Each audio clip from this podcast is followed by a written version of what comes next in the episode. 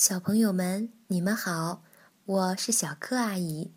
今天继续给大家讲《森林童话系列之小树妖》。在古老的黑色森林里，在大家当初发现小树妖的地方，发生了一件非常奇怪的事情。夏日里的一天。宁静的森林突然被一阵奇怪的声音打破了。嗡嗡嗡，嗡嗡嗡。这声音很低沉，持续不断的传来。突然，一棵大树裂开了，里面挤出了一群非常小的小树精。它们从头到脚都黑黑的。还戴着非常滑稽的帽子。嗡嗡嗡，嗡嗡嗡，声音仍在响着。当然，这是树精语。五百年前，一个魔法师把这些小树精锁在树里，他的理由很充分：小树精们给大家带来了很多麻烦，最好的解决办法。就是把他们关起来，但最终小树精还是设法打破了魔咒。小树精有个嗜好，它们对任何白色的东西都非常喜爱，这或许是他们在黑暗中待了太久的缘故吧。可怜的魔法师藏红花，此刻他还完全不知道森林里将会发生什么。小树妖的恶作剧和小树精比起来，真是算不上什么，因为小树精在这方面更加用心琢磨。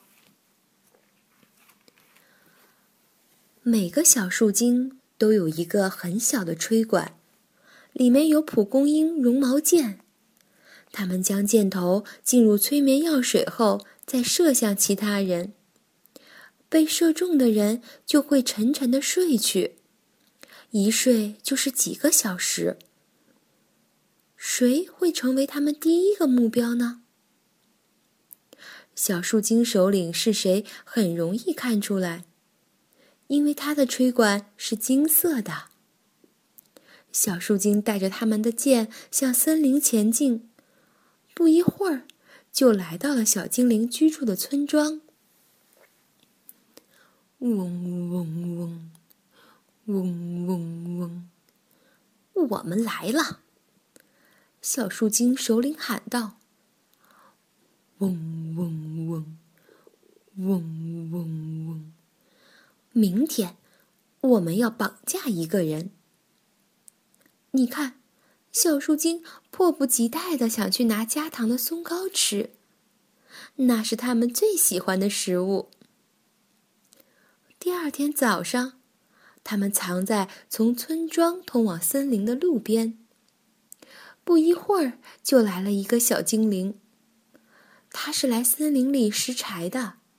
他边走边欢快地吹着口哨：“小心啊，小树精已经埋伏好了。”这会是哪个小精灵呢？三叶草正在路上散步。按照小树精首领的口令，藏在灌木丛后的小树精把带有催眠药水的箭射向了三叶草。此时，村子里的人们还不知道三叶草到底出了什么事，只知道它不见了。如果一个小时后他还没回来，我们就出去找他。魔法师藏红花说：“正当观察员鸭子准备去开侦察机时，两个小树精举着白旗走进了村子。他们开门见山提出要求。他们在说什么？”魔法师藏红花很茫然的问：“那是什么语言？”看到大家不明白他们的意思，小树精气恼的上蹿下跳。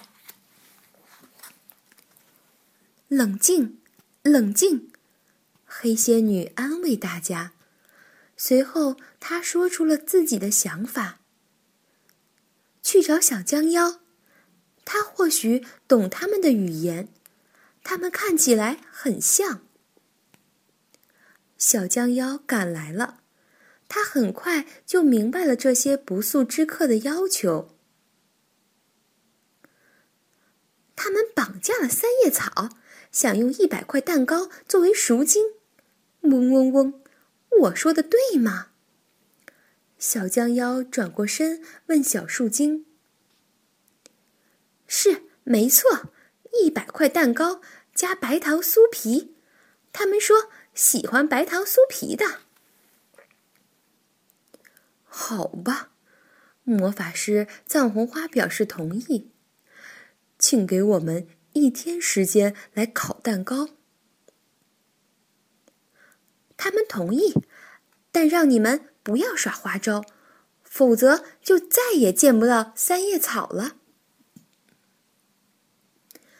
大家听到这些话，都打了个寒战。该怎么办？就这样任由他们敲诈吗？谁都无法保证他们拿到蛋糕后就会放了三叶草。事实上，小树精有可能会要更多的东西。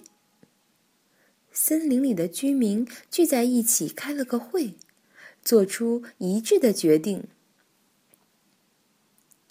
我们假装准备蛋糕，然后。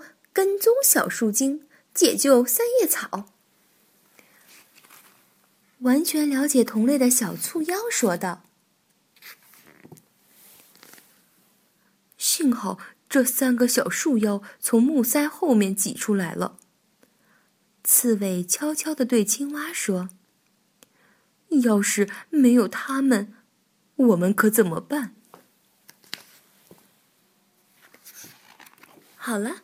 今天的故事就讲到这里了，我们下次再见吧。